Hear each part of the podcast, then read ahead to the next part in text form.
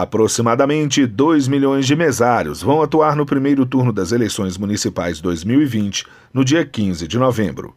Sem o mesário, é impossível realizar uma eleição. Ele recebe e orienta os cidadãos e ainda dirige os trabalhos de votação. Tanto o mesário voluntário quanto o convocado passam por capacitação. E este ano ela foi virtual por causa da pandemia da Covid-19, pelo portal de educação à distância do TSE e pelo aplicativo Mesário. Foram cerca de 400 mil downloads. Qualquer pessoa maior de 18 anos e em situação regular com a Justiça Eleitoral pode ser mesário.